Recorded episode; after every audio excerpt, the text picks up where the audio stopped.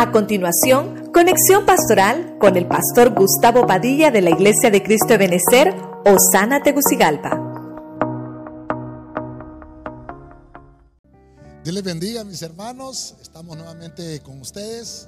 Gracias por permitirnos entrar a su casa el día de hoy para transmitirles una palabra de bendición. Hoy tenemos un tema de enseñanza. Así que busque rápidamente conmigo lápiz y su Biblia, obviamente, para que podamos aprender este día. En el Evangelio según Mateo, capítulo 9, verso 35. Vamos a leer la Biblia de las Américas y la leemos en el nombre del Padre, del Hijo y del Espíritu Santo.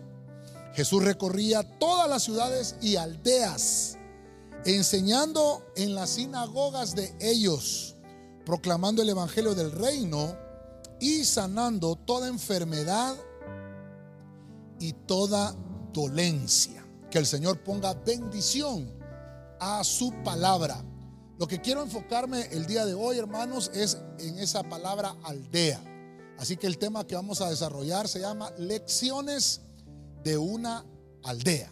Oramos, Padre eterno de la gloria, nuevamente te damos gracias porque nos permites venir a tu casa y delante de tu presencia presentarnos para que tú puedas bendecir tu palabra en este día. Bendice a los que están en casita, cada uno de los que están conectados a través de todas las redes sociales, para que por medio de tu Espíritu, Señor, sea hablada tu palabra con libertad y que esta palabra, Señor, pueda producir la bendición para la cual fue enviada. Gracias, Señor, en el nombre de Jesús. Amén y amén. Gloria al Señor. La palabra aldea, cuando decimos a buscarla en la Biblia, más que todo en el Nuevo Testamento, me voy a enfocar, hermanos, solamente en los cuatro evangelios. ¿Qué aldeas son las que vamos a aprender? Pues las aldeas que se mencionan en los cuatro evangelios.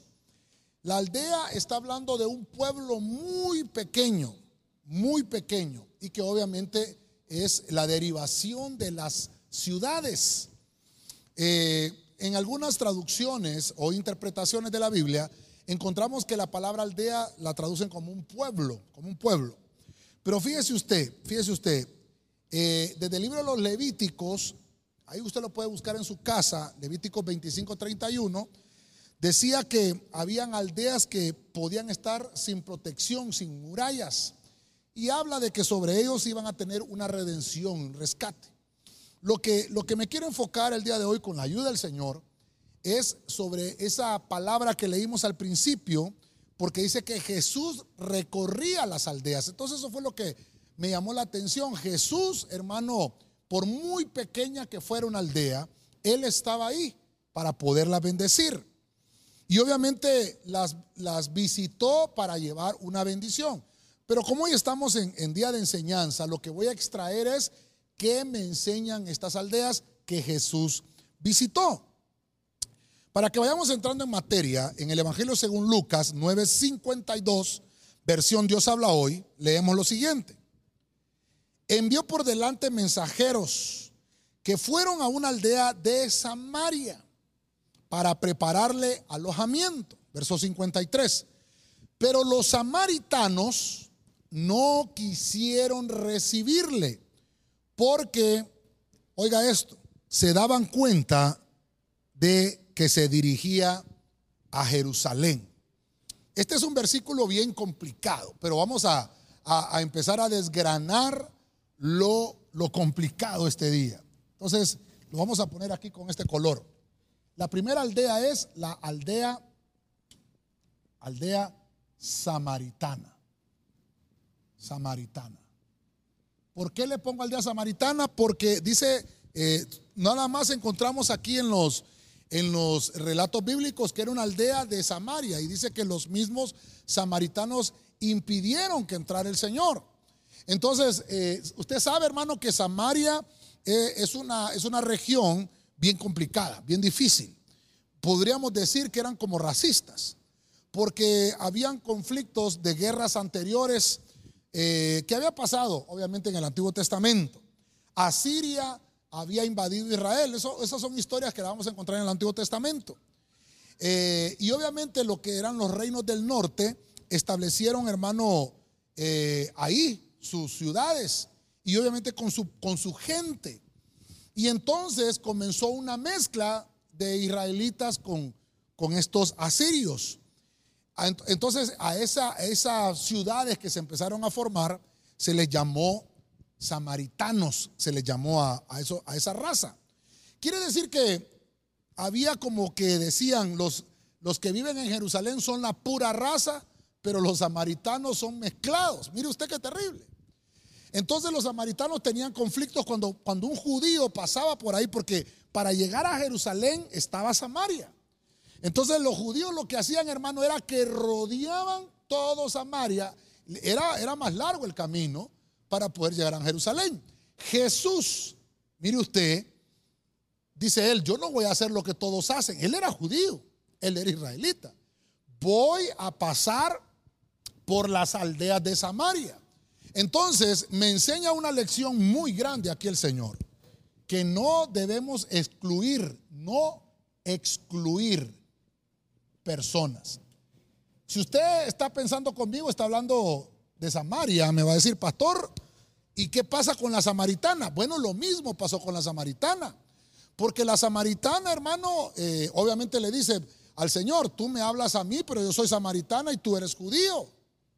Tú sabes que no nos llevamos, pero el Señor le dijo, sabes, yo he venido a predicar el Evangelio a todo aquel que cree.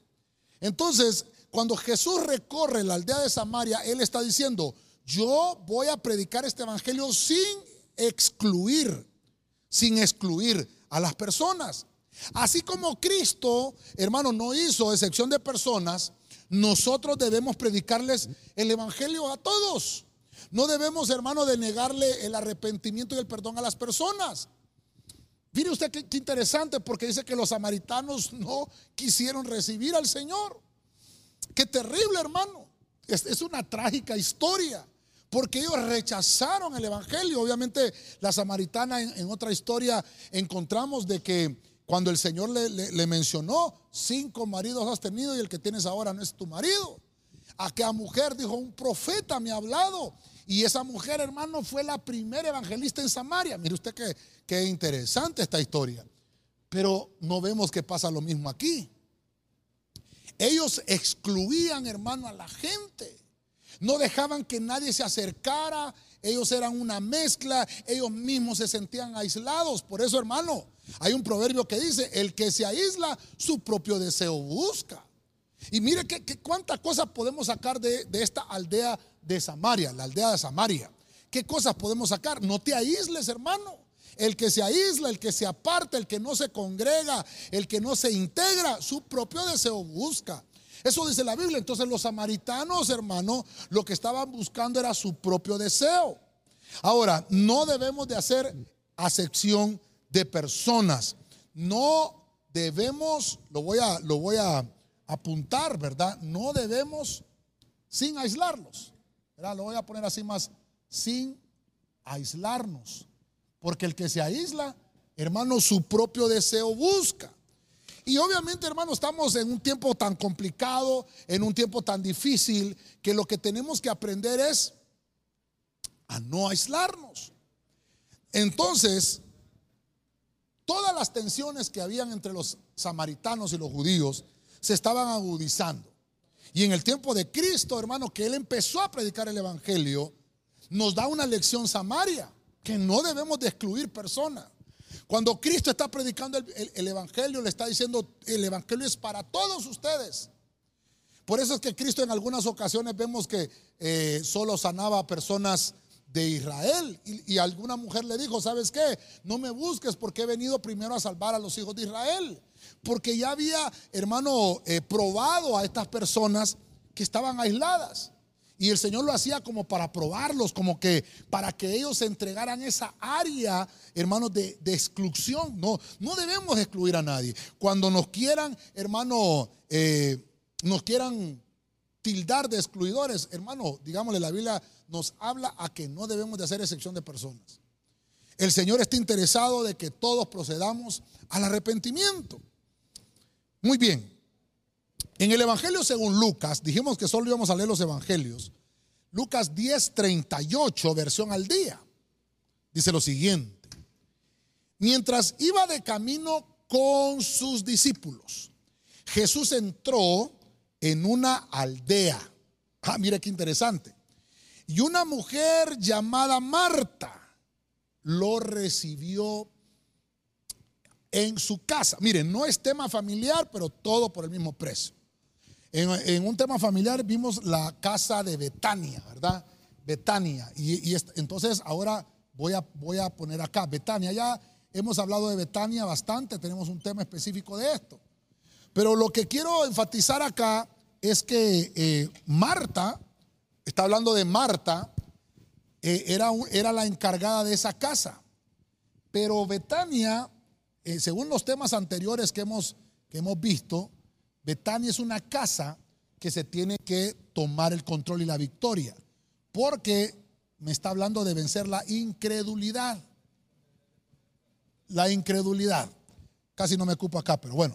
Entonces Betania me habla de una aldea donde, hermano, no hay creencia, en una aldea donde falta fe. Betania me está hablando de un lugar, hermano, donde escasea la fe. Qué terrible está esto. ¿Qué lección me puede enseñar entonces esta aldea? Oiga bien, porque dice que Marta era de la aldea de Betania. Entonces, cuando yo veo la Biblia, ya, de Betania, como le dije, eh, hemos hablado en tema familiar, pero voy a extraer esta familia. Jesús llegó primeramente a la casa de Marta. Recuerde que la casa de Marta me habla que ahí vivía María y que vivía Lázaro. Déjeme pensar entonces que si dice en una, a una mujer llamada Marta, quiere decir que Marta era la hermana mayor. Ya hemos visto que estos eran tres solteros, ya hemos visto que, que Lázaro, pues obviamente Dios tiene que resucitarlo. Usted me dirá, pastor, pero en ese versículo dice que entró Jesús en una aldea. ¿Cómo dice usted que es Betania? yo sabía que usted me lo iba a preguntar. Entonces en Juan 11.1, para, para aquellos que todavía tienen la duda, en Juan 11.1 dice, y estaba enfermo cierto hombre llamado Lázaro de Betania, la aldea de María, ¿y qué dice? Y de su hermana Marta. Entonces puedo confirmar que Marta, de la que está hablando el Señor, de aquella aldea la que visitó, es María y también ahí vivía Lázaro. ¿Qué, puedo extraer de esta enseñanza? ¿Qué me enseña entonces Betania? Que tengo que eliminar la incredulidad, que tengo que destruir la incredulidad. Pero, pero me enseña Betania, esta aldea, que hay tres tipos de personas, Lázaro, María y Marta. Jesús tenía un discipulado en esta aldea de Betania. El discipulado de Betania, sería lindo desarrollarlo, ¿verdad? El discipulado de Betania. ¿Por qué Betania nos dice que debemos destruir la incredulidad? Fíjense que Betania era sinónimo de incredulidad. Pero cuando Jesús llega a esa casa, llegó con un propósito. Llegó para darles una lección. Por eso es lecciones de una aldea. ¿Qué lección le dieron a Betania? De destruir la, incredulidad. Entonces vemos que se muere Lázaro. Y todos dirán, bueno, Lázaro se murió, pobrecito, el Señor lo dejó morirse. Pero ya hemos estudiado que entonces el Señor sabía que Lázaro estaba enfermo, le avisaron que estaba enfermo, pero el Señor no hizo nada, sino que esperó para que se manifestara la poderosa mano del Señor. Entonces vemos que cuando Jesús se acerca y llega Betania, le dice, quiten la piedra donde Lázaro está muerto. Y le dice, Lázaro, sal fuera. Y viene Lázaro, hermano, y milagrosamente vuelve a la vida. ¿Qué es lo que estaba enseñándole el Señor a Betania? Tienen que destruir la incredulidad. Ah, hermano, la incredulidad provoca muerte, mas el creer en el Señor lo que nos da es vida. Entonces, para, para ir finalizando con esta enseñanza de Betania es que Dios lo que quiere ministrarnos, qué lección, hermano, destruir la, la incredulidad es creer en el Señor, que Él es la vida eterna. Entonces, hermano, mire, mire usted, Marta, por otro lado, aseaba, Marta servía, María estaba a los pies de Cristo, pero Lázaro casi nunca quería nada. Hasta después de resucitado es que vemos a Lázaro, hermano, con el deseo de buscar del Señor. ¿Por qué? Porque resucitó, venció la incredulidad y Lázaro obtuvo vida eterna. María encontró la mejor porción. a los pies de Cristo.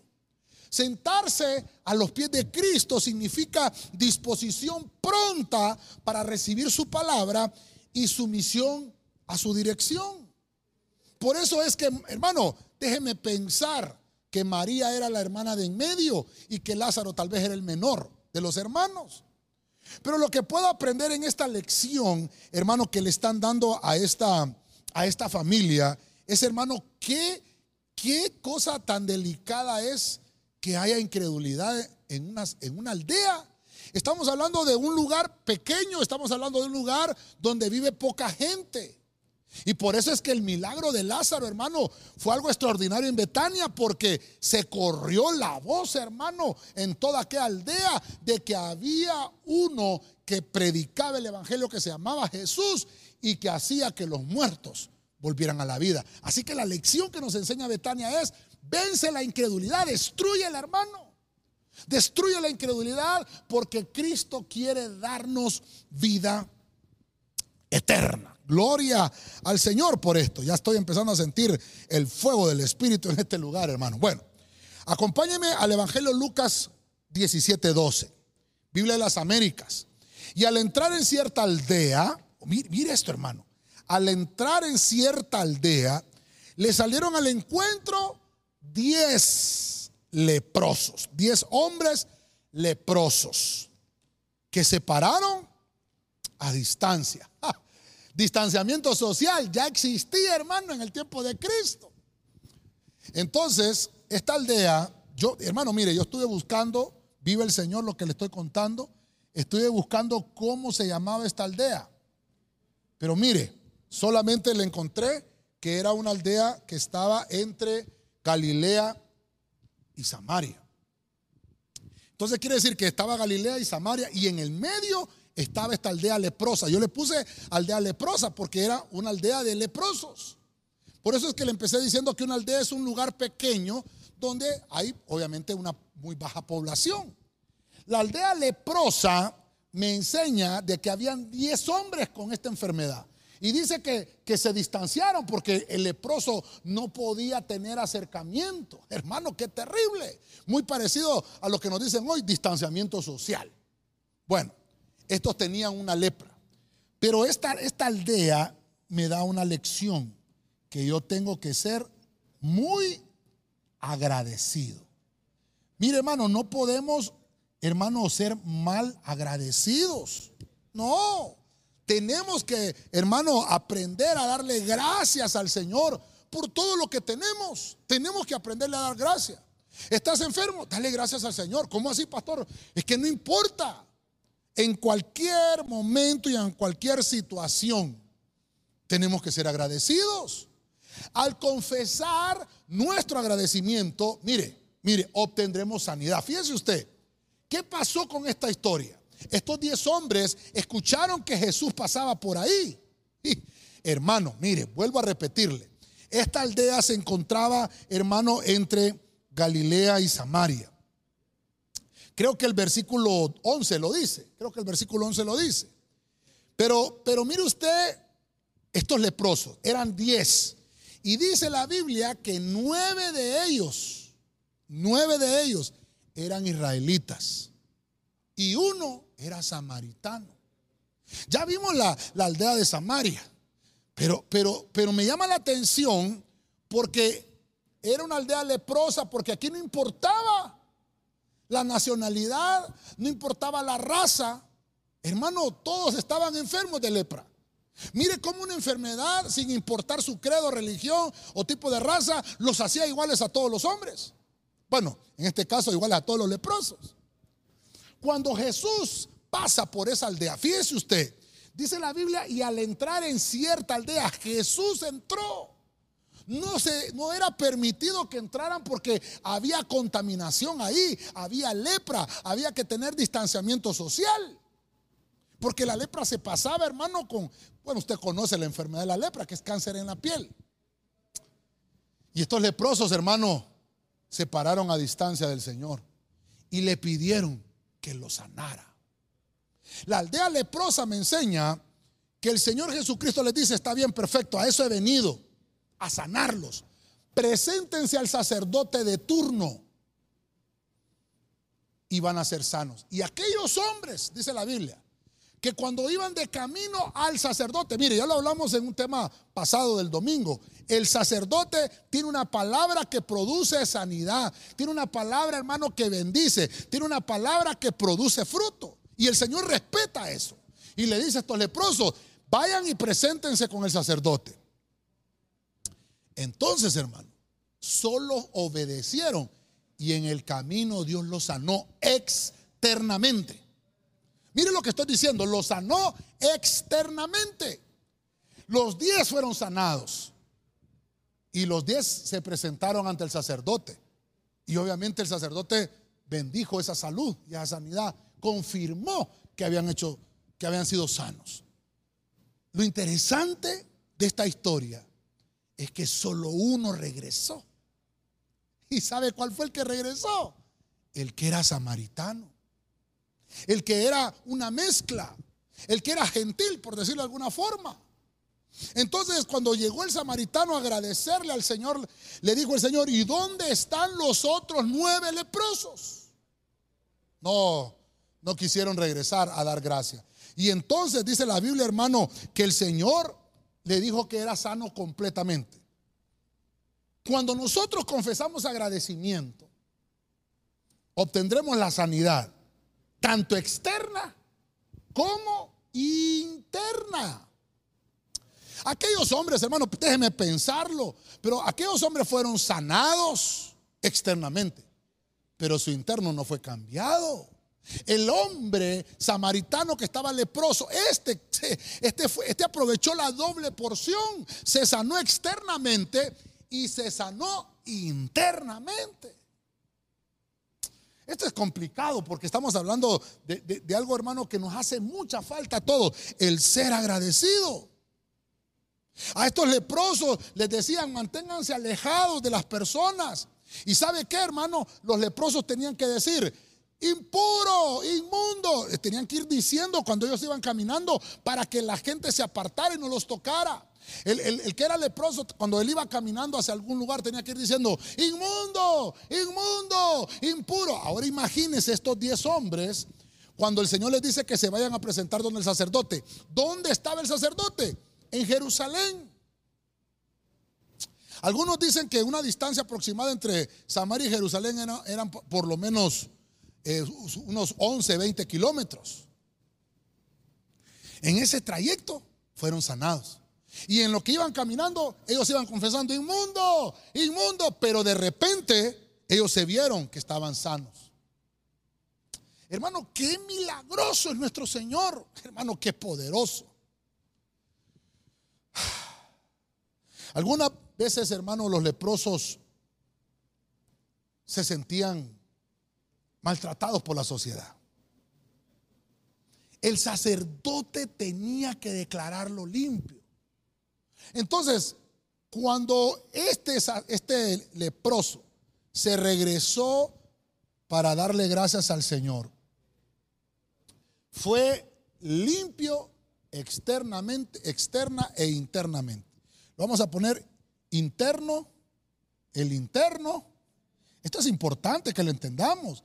El interno y externo.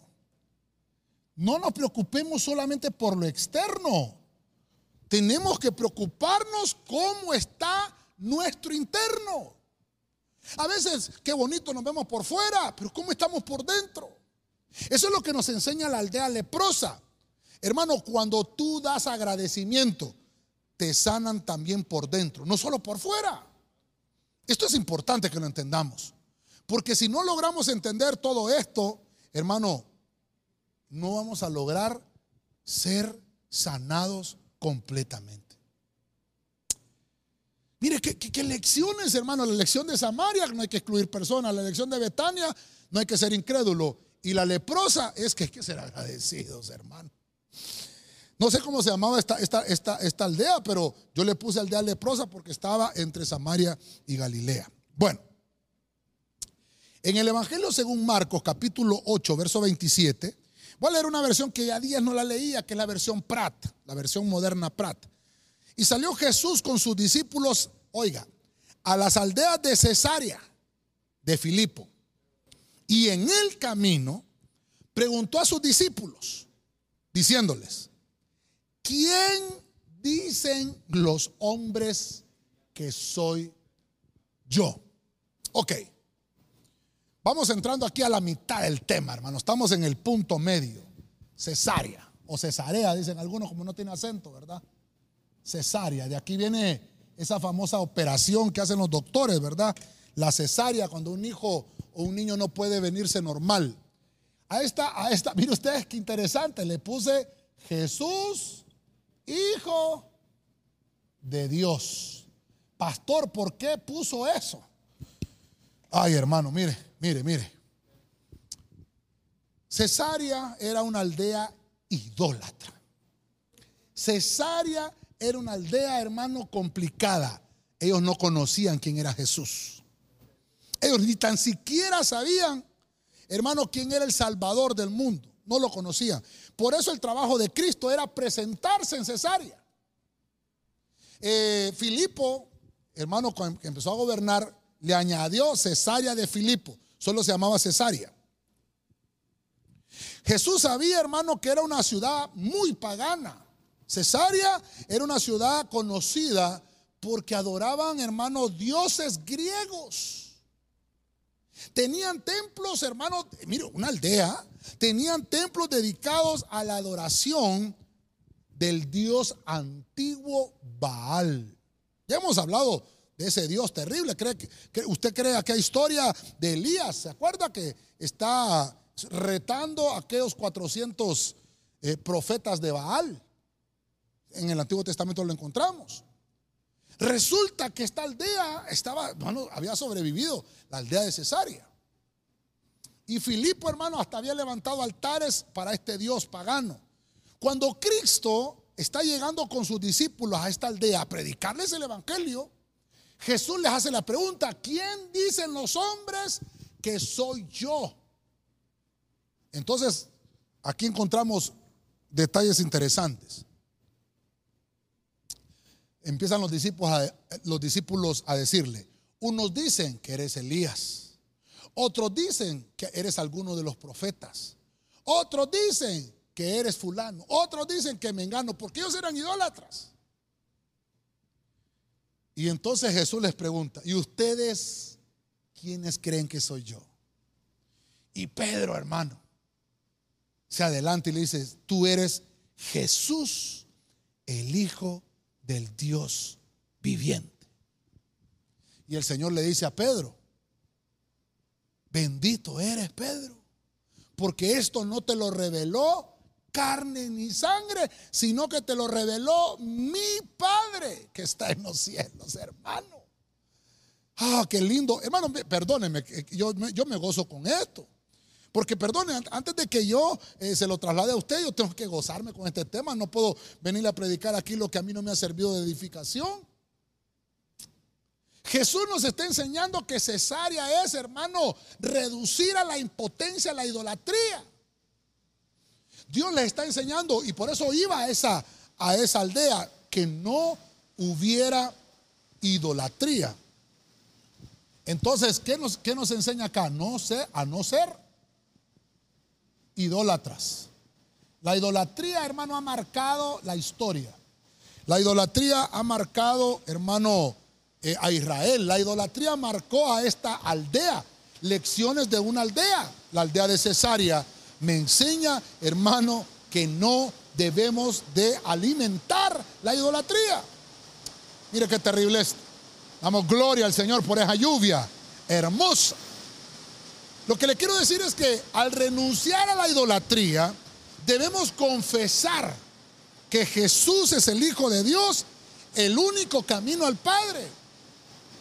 No se trata, hermano, no se trata solamente de decir, renuncio a la idolatría. No, no, no. Se trata de renunciar a eso, pero al mismo tiempo confesar que Jesús es el Hijo de Dios. De nada te sirve renunciar a la idolatría si no confiesas que Jesús es el Hijo de Dios. De nada te sirve. Yo conozco gente que no es idólatra. Sin embargo, todavía no son salvos. ¿Sabe por qué?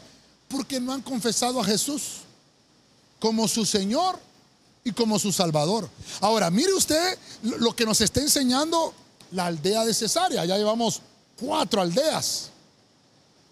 Nos enseñan que Jesús, Cesarea, era predicado Jesús como el Hijo del Dios viviente. Fíjese usted qué importante es entonces que nosotros anunciemos a Jesús y que, y que la gente, hermano, renuncie a la idolatría. No podemos adorar al Señor y tener idolatría. Usted estará pensando ahorita, pastor, ¿solo los ídolos se trata de la idolatría? No, tu trabajo puede ser un ídolo, el dinero puede ser un ídolo, tus hijos pueden ser un ídolo, aún, hermano, hasta ministros pueden ser tus ídolos. Tienes que renunciar a eso. Ídolo es todo aquello que le quita la gloria al Señor. Eso es un ídolo. Cesárea nos enseña que tenemos que renunciar a la idolatría. Renunciemos en el nombre de Jesús a la idolatría. Para seguir avanzando, el tema es tremendo, hermano. ¿Qué lecciones nos enseñan las aldeas? En el Evangelio según Lucas, capítulo 5, verso 17, la versión textual. En cuanto de aquellos días, perdón, en uno de aquellos días, aconteció que estaba enseñando y había allí sentados unos fariseos y doctores de la ley, los cuales habían llegado de todas las aldeas de Galilea y de Judea y de Jerusalén. Y el poder del Señor estaba en él para sanar. Ok, aquí voy entrando a otra aldea muy interesante. Es la aldea llamada Galilea. Esta aldea, hermano, no era tan pequeña. Si usted lee la historia, va a encontrar que había, hermano, muchas aldeas, porque el versículo dice que él estaba enseñando. Hoy estamos en martes de enseñanza. Dice que el Señor estaba enseñando y habían sentados ahí fariseos, habían sentados ahí doctores de la ley, los cuales habían llegado de las aldeas de Galilea. Entonces, ¿qué pasaba en Galilea? hay, una, hay un ingrediente interesante. La fe que influye. ¿Por qué le puse la fe que influye? Porque aquí hay una historia muy, muy hermosa. Aquí hay una historia muy bonita. Dice la Biblia, hermano, que aquellas casas de ese lugar donde estaba Jesús se construían de piedra. Y los techos de esas casas eran planos de barro mezclado. Eh, lo mezclaban con paja. Pero tenían unas escaleras externas estas casas que conducían al techo como que fuera una terraza. La historia sigue narrando acá en Lucas 5:17 que hubieron unos personajes, unos amigos de un hombre paralítico. Tenían una fe poderosa en Jesús. Ellos creían que ahí adentro de esa casa, en la aldea de Galilea, había uno que podía resolver el problema de su amigo. Mire, mire lo interesante de esta aldea de Galilea. Nos está enseñando algo, nos está dando una lección, que hay una fe que influye, hay una fe que puede, hermano, contaminar a otro, pero contaminar para bien. Hay una fe que puede influenciar a otro para que venga el Evangelio. Dice la Biblia que estos hombres quitaron aquel techo, abrieron un boquete y bajaron al paralítico porque la gente se aglomeraba. La gente estaba ahí, hermano, queriendo oír al Señor, queriendo ver los milagros que hacía. Y, hermano, hicieron descender el paralítico. Y dice la Biblia que el Señor le dijo, tus pecados te son perdonados. Y todos aquellos que estaban ahí, fariseos y doctores de la ley, hermano, porque ellos piensan que su inteligencia y su sabiduría, hermano, los va a hacer más espirituales. Ellos pensaban, ¿quién es este que le dice, te perdono los pecados? Si en realidad es el Señor que los sane. Mire usted el, pensamiento extraviado. Y el Señor dice que conociendo los pensamientos de ellos le dijo, y también te digo que te levantes de ese lecho y andes. Y aquel hombre, hermano, inmediatamente se levantó. Aquel hombre, hermano, sus pecados le fueron perdonados. Primeramente el, Señor le habló a su alma. Primeramente el Señor limpió su alma. Y luego, hermano, aquel hombre fue levantado de su lecho de enfermedad. ¿Qué nos enseña Galilea? Que hay una fe que influye. Ese hombre, hermano, tenía problemas de fe. Ese hombre no, no caminaba, estaba paralítico, estaba estacionado. Ya no creía que había solución para su problema. Pero hubieron otros cuatro amigos. Esos son, esos son amigos.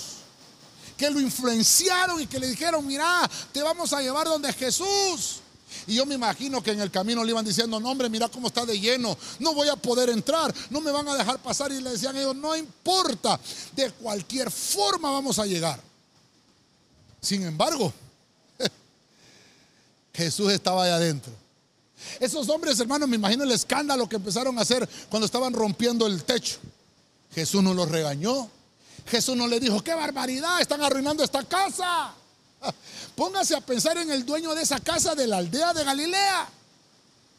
¿Qué están haciendo bárbaros con mi techo? No, hermano, en ningún momento encontramos en el relato bíblico que hacen el reclamo de eso. ¿Sabe qué? El Señor, hermano, es tan misericordioso que la casa no valía, valía más. Aquel hombre paralítico. Dios está interesado en sanarnos, hermano. Pero fíjese usted que también está interesado que si eres tú el que tiene fe, puedes influenciar a otro con esa creencia firme que tiene para que también sea sano. Recuerde que Naamán el sirio, hermano, tenía lepra y su servidor tenía una fe que influía también. Y le dijo, ¿sabes qué, Naamán? Yo conozco a un profeta, a un hombre de Dios que tiene palabra y él te puede sanar. Y Naamán fue donde Eliseo porque hubo una fe influyente. Estos hombres de esta historia nos hablan de una fe influyente. Déjame decirte ahora, hermano y hermana que me estás escuchando, tú tienes una fe que puede influenciar a los demás. Tienes una fe que puedes influenciar a tu vecino, a tu compañero de trabajo, a tu compañero de estudios, qué sé yo. Puedes influenciar a tu esposa, puedes influenciar a tu esposo para que busque al único que te puede dar la salud de tu alma y de tu cuerpo se llama Jesucristo. Oh, hermano, siento la presencia del Señor. Una fe que influye. Debemos de dar testimonio espiritual que motive a otros, que motive a nuestros conocidos a vivir la vida cristiana. Entonces, una fe que influye. Oh, hermano, esto, esto, esto me marcó a mí. Es testimonio espiritual. ¿Cómo está tu testimonio? Testimonio. Un testimonio espiritual. De eso se trata. Galilea se trata de, de, cómo estamos trasladando el testimonio. Tiene que influenciar tu fe. Tiene que romper las atmósferas. Tienes, hermano, que saber controlar las redes sociales y por medio de las redes sociales influenciar. Fíjese usted, hermano, que ahora una persona que, tiene bastantes seguidores, ya, ya lo tilda las redes sociales y le pone influencer. Ya le pone ahí. Depende de su contenido, depende de lo que usted eh, comparta. Entonces ya lo catalogan, ya sea youtuber, le dicen algunos, ¿verdad? Influencer. Qué tremendo, hermano. ¿Cómo estás influyendo? Hermano, ¿qué, ¿qué, legado estás dejando tú en esta tierra? Dice la Biblia que el Señor estaba enseñando. La palabra del Señor, hermano, trasladó la fe. La palabra del Señor, el oír viene por, la fe viene por el oír, la fe viene por el oír y el oír la palabra. Entonces el Señor estaba enseñando, el Señor estaba predicando y por medio de esa palabra entró la fe en el oído de todos. Habían cuatro hombres que lograron influenciar y mire el resultado. El paralítico fue sanado en Galilea. Oh hermano, qué lindo es. Acompáñenme al Evangelio según Juan 7:42. Vamos, vamos a ver otra lección. Reina Valera 1960. Mire la pregunta, mire la pregunta. No dice la escritura que del linaje de David y de la aldea de Belén, de donde era David, ha de venir el Cristo. Qué lindo versículo este, hermano. ¿De dónde era Jesús? Perdóneme. De una aldea. Mire que el Señor no nació en una ciudad. Oh, hermano. Qué lindo esto. Yo me gozo, hermano, perdónenme. Yo siento ahorita como que me estoy comiendo un buen, un buen plato de comida, hermano. Belén me habla de una aldea que tiene una bendición. Pero no es cualquier bendición. Es una bendición ancestral. Fíjese usted que la aldea, la aldea de Belén la concatena con David, porque de Belén salían guerreros. De Belén salió, hermano, aquel, aquel otro pariente de David que mató a Isbebenot, al otro gigante, eso ya lo hemos estudiado. Belén era una tierra de guerreros. Belén era una aldea, hermano, pequeña, muy pequeña. Pero Dios le hizo una profecía sobre esa aldea. De ti me va a salir el libertador de esta nación. ¿De dónde eres tú, hermano? Usted me va a decir, yo, pastor, soy de Tamanandapio, me va a decir. No se preocupe, no se avergüence dónde nació. No se avergüence si su aldea donde usted nació es muy pequeña, aún de lo más poco y de lo vil y menospreciado del mundo, dice el Señor, va a embellecer, hermano, su palabra para que sean avergonzados los sabios. ¿Dónde naciste?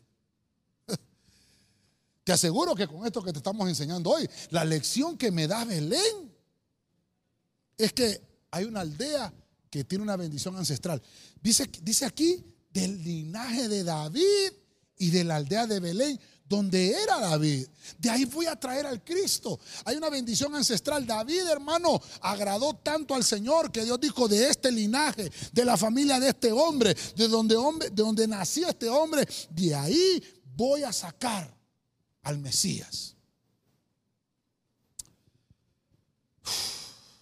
La multitud hacía preguntas acerca de Jesús. Algunos creían, otros hermanos eran hostiles. Y otros hermanos descalificaban al Mesías. Porque decían que era de Nazaret. Unos le decían nazareno no pensaban que eran de Belén. Le voy a regalar algunos versículos. Eh, estaba profetizado en Miqueas 5:2 para los que anotan. Pero él nació en Belén, según Lucas capítulo 2, versículo 1 al 7. Usted anótelo ahí en casa y lo lee en su casa porque el tiempo ya se me está acabando por acá. Jesús nació en Belén, en un pesebre, con pañales sacerdotales, dice la Biblia, pero luego, hermano, él nació ahí, pero se crió en Nazaret, por eso le decían el nazareno. Hay gente, hermano, que nació, eh, qué sé yo, en un país, pero se vino a criar en Honduras. Yo conozco, yo conozco niños, aquí en la iglesia tenemos niños que tienen, eh, hermanos, ciudadanía estadounidense. Su mamá embarazada estaba en Estados Unidos, allá nació, pero luego se vino a su tierra que es Honduras y aquí terminó de criarse. Él habla español, los niños hablan español. Tal vez hablaran inglés y lo meten en una escuela, pero como aquí se creció, aquí se desarrolló, entonces, él habla español bien, perfecto. Yo conozco varios niños, un par de niños acá, con esa historia. Pero no quiere decir, hermano, que, que no sea americano solo porque no habla inglés. Entonces algunos hermanos aseguran, no, Jesús era nazareno, Jesús no era de Belén, pero porque no prestaban atención. Por eso es que tenemos que saber leer un poco la Biblia. Jesús nació en Belén. Le voy a dar una recomendación. Busque la verdad de Dios. Asegúrese, hermano, de escudriñar la Biblia con reflexión, conservando abierto el corazón.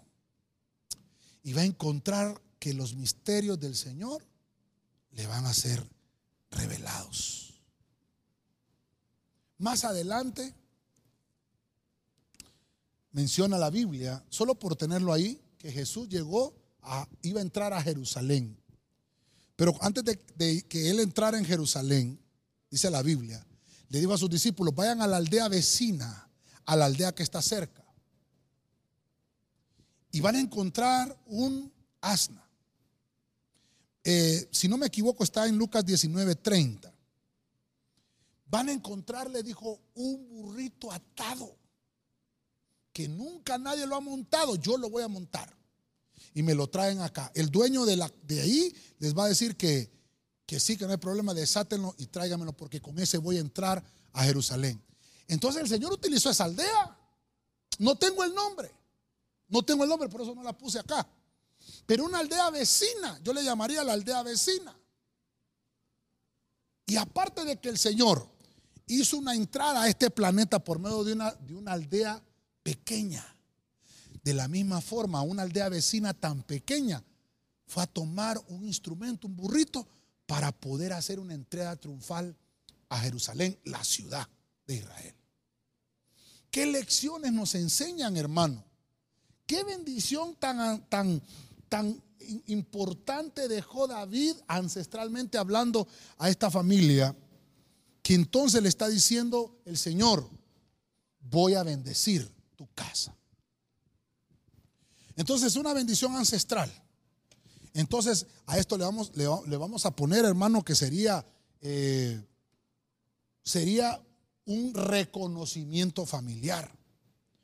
¿Qué es lo que produce Belén? Hermano, que los de tu familia. Reconocimiento familiar. Que los de tu familia digan, ve, el loco pandereta, aleluya. Oh, hermano, aquí está, tal vez mi familia, algunos me están viendo y algunos todavía se han de recordar hace 26, 27 años o más tiempo. Cuando desde Cipotío yo me dedicaba a ir a la iglesia, hermano, y me decían el aleluya y me cantaban el evangelio. Me cantaban, hermano. Y yo solo les decía que Dios te bendiga. Me molestaba, hermano. Me molestaba, pero yo sabía que había una bendición. Hermano, era el primero en mi familia que me levantaba yo para, para que la luz de Cristo alumbrara a mi familia. Y hoy puedo decir que muchos de ellos han venido a los pies de Cristo. Porque hubo una bendición ancestral, un reconocimiento familiar. Dice el Señor, cree en el Señor Jesucristo y serás salvo tú y toda tu casa. Mira las lecciones de las aldeas, hermano. Aleluya, voy terminando. Tal vez me ayudan con un fondo musical, por favor. Termino con el Evangelio según Lucas 24, versículo 13, la Arcas Fernández. Dice la siguiente forma.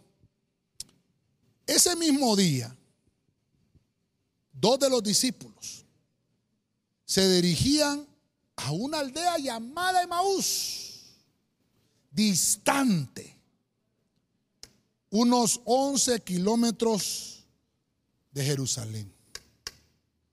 Esta aldea estaba más cerca que Samaria. Estaba a 11 kilómetros. Esta aldea, hermano. Creo que los discipuladores desarrollaron el tema de Emaús en alguna ocasión. Se han de acordar los discipuladores. Pero me va a servir porque Emaús no era una ciudad. Emaús, dice la Biblia, era una aldea. ¿Sabe lo interesante? Emaús, si usted busca los diccionarios, encuentra que Emaús significa tibieza. ¿Qué me enseña esta aldea? Que tengo que renunciar a la tibieza. Termino con esta, séptima y última aldea. Jesús está resucitado aquí. En la aldea vecina que le estaba mencionando en el punto anterior, mandó a traer un burriquito al Señor para entrar a Jerusalén y hacer su entrada triunfal. Esa semana terminó colgado en un madero. Así terminó. Pero ¿sabe cómo comenzó la semana? Resucitado. Al tercer día, dice la Biblia, el Señor resucitó. Y cada primer día de la semana, que era el domingo, el Señor se le aparecía a sus discípulos. Lo interesante, y por eso me, llamó mucho la atención de poderle trasladar este tema, porque ha estado en mi mente esto de la aldea, aldea, aldea. En, algún momento le quise, le quise poner los milagros de la aldea. Pero como es tema de enseñanza hoy, dije yo, son lecciones de una aldea. ¿Qué nos enseñan estas aldeas? Cuando Jesús está resucitado, Él visita a sus discípulos y se les aparece. Pero como ya está resucitado, Él ya cambió, porque Él ya está glorificado y Él puede transformar su cuerpo, de manera que no lo conocían sus discípulos. Se le aparece a dos de ellos. Y en el camino dice que iban hacia una aldea llamada Emaús. Jesús había muerto, pero ellos no sabían que había resucitado. Ellos solamente tenían en su mente que había muerto. Iban hacia un lugar donde había tibieza,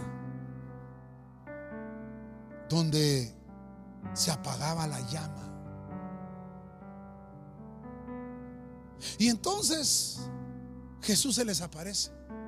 Camino a la tibieza, Jesús se te va a aparecer. Camino a la lección que te tiene que enseñar el Señor en esa, en esa pequeña aldea. Dios te está diciendo hoy, renuncia.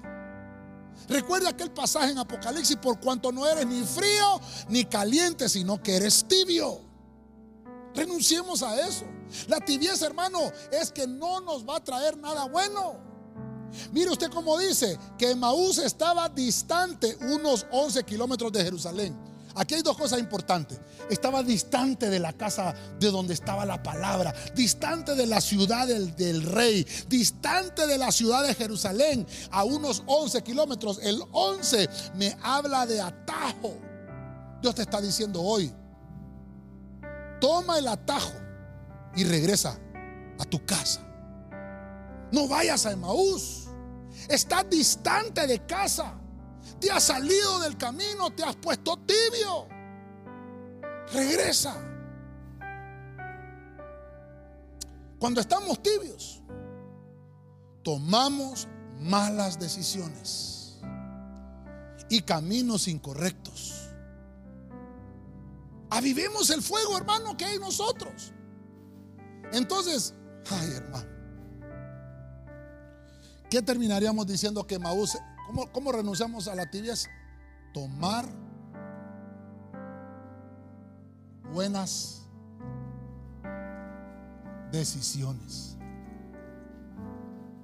La tibieza, oh hermano, esto lo he visto yo en el ministerio. Qué tristeza ver cuánta gente en el Evangelio ha tomado malas decisiones. Y los puedo ver hoy destruidos. Yo no quiero que te pase lo mismo. Estás a tiempo de regresar de la tibieza.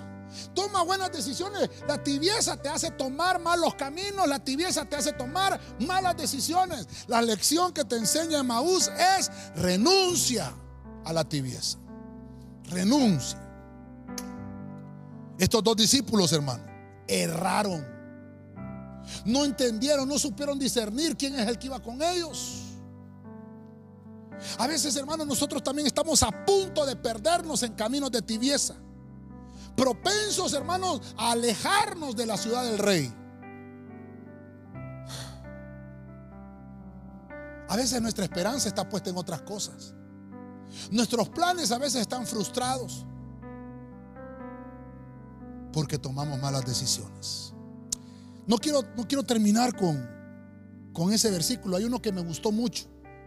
Le dije que solo íbamos a leer el Evangelio, pero, pero quiero, que, quiero regalarle este salmo. En el salmo, no sé si lo ponemos en la pantalla y mis hermanos me ayudan. El salmo 48, 11 en la Biblia al día. Mire qué lindo ese salmo. A causa de tus justas decisiones, oiga esto, el monte Sión se alegra y las aldeas de Judá se regocijan, hermano. Yo me gozaba con esto, hermano a causa de tus justas decisiones. Cuando tomamos malas decisiones, vamos rumbo a la tibieza. Cuando tomamos caminos incorrectos, vamos camino a la tibieza. Pero mira, mira, mira la solución. Toma una buena decisión, justas decisiones, buenas decisiones. Quiero ministrarte lecciones de una aldea. Vimos la aldea de Samaria que nos enseña, hermano, que no tenemos que excluir personas. Hacer excepción de personas es malo. La nos dice, hermano, que no nos aislemos porque el proverbio lo dice. El que se aísla, su propio deseo busca. No te aísles. No seas, hermano, como la aldea de Samaria. Deja que el Señor busque. Ahí los, los samaritanos rechazaron a Jesús, aunque después, hermano, les fue predicado el Evangelio por la mujer samaritana. Vimos la otra aldea, que es la aldea de Betania. Es una aldea, hermano, donde vivía María, Marta y Lázaro. El Señor llegó ahí porque aquella aldea era tildada de un lugar de incrédulos. No creían en nadie. Y el Señor se acercó, tuvo un discipulado, hermano. Qué tremendo. Y entonces el Señor, hermano, hizo un milagro en la vida de, de unos solteros, de María, de Marta y Lázaro. Lázaro muere, pero el Señor lo resucita. Y eso les hace, hermano, entender que Cristo es la resurrección y la vida eterna. Al destruir la incredulidad, obtenemos la vida eterna. Vimos también la aldea leprosa. Es una aldea, hermano, muy pequeña. Es un pueblo muy pequeño, pero lleno de leprosos. Cuando se dieron cuenta que Jesús pasaba entre Galilea y Samaria, diez leprosos se acercaron y dijeron, Señor, queremos ser sanados. Pero lo que nos enseña esta aldea leprosa es que de estos diez hombres, todos se sanaron, pero solo uno regresó a darle gracias al Señor. Y ese, dice la Biblia, fue sanado en lo externo, en en su lepra, en su cuerpo, fue sanado. Pero lo más importante, su interno fue sanado. Eso nos enseñó, hermano, el agradecimiento de la aldea leprosa. Vimos también la aldea de Cesarea. En la aldea de Cesarea, una aldea idólatra. Mire, mire, cada aldea tenía como una atmósfera que los afectaba, hermano. Y Cesarea era afectada por la idolatría y entonces el Señor va a visitar con los discípulos a esta aldea y les pregunta, ¿quién dice la gente que son? Unos dicen que eres Elías, unos dicen que eres un profeta, unos dicen, y hermano, pero el Señor le dice, no, no, no, no me interesa que diga la gente, ¿qué piensan ustedes que son? Y Pedro le dice, tú eres el hijo del Dios viviente. Y el Señor le dice, no te lo reveló carne ni sangre, te lo reveló mi Padre. Y el Señor fue, hermano, a Cesarea. Y ahí, hermano, predicó. Y dice la Biblia que ahí fue conocido como el Hijo de Dios. La, la aldea de Galilea una aldea donde el Señor se, sentaba a predicar en las casas y era tanta la aglomeración que vemos en esa historia que unos, unos hombres, hermanos, que tenían una fe tan grande y poderosa, llevaron a un amigo que no podía caminar. Llevaron a un amigo a donde estaba Jesús y dice que fue tan, tanta la fe influyente de ellos que rompieron el techo de esa casa para meter a su amigo ahí. Y Jesús, en vez de regañarlos, y el dueño de la casa también, en vez de regañarlos, estaba más atento a lo que iba a hacer el Señor. Y el Señor sanó al paralítico, le perdonó los pecados primero, sanó su alma primero, para luego sanar su cuerpo. Entonces Galilea, hermano, nos enseña que la fe tiene que influir a los demás. Nos está hablando de cómo está tu testimonio espiritual. ¿Qué piensan los demás de tu vida espiritual? Vemos la aldea de Belén. Ah, hermano, es una aldea ancestral. Es una aldea donde, donde nació David, una aldea muy pequeña. Y eso nos habla de que la bendición que había en Belén era una bendición ancestral. Nos habla que el Mesías iba a venir de esa aldea. Y Dios, hermano, lo que hace es un reconocimiento familiar. Porque a Jesús le decían, hijo de David, ten misericordia de mí porque él había nacido en Belén. Se crió en Nazaret, pero nació en Belén. Y por último, una aldea, Emaús, una aldea de tibieza. Los discípulos, uno de, uno, dos de ellos iban para ese lugar. Y Jesús se les aparece en medio. El camino a la tibieza te hace tomar malas decisiones y el camino a la tibieza te hace tomar caminos incorrectos el Señor se les aparece y, les dice, parafraseando por, la, por el tema, hermano, renuncien a la tibieza. Y Jesús, hermano, dice que se quedó con ellos. Lo que tenemos que hacer es tomar buenas decisiones. Por último, leímos un salmo tan hermoso. El salmo decía, hermano, que las buenas, las justas decisiones nos iban a abundar para nuestra vida espiritual. Las lecciones de una aldea.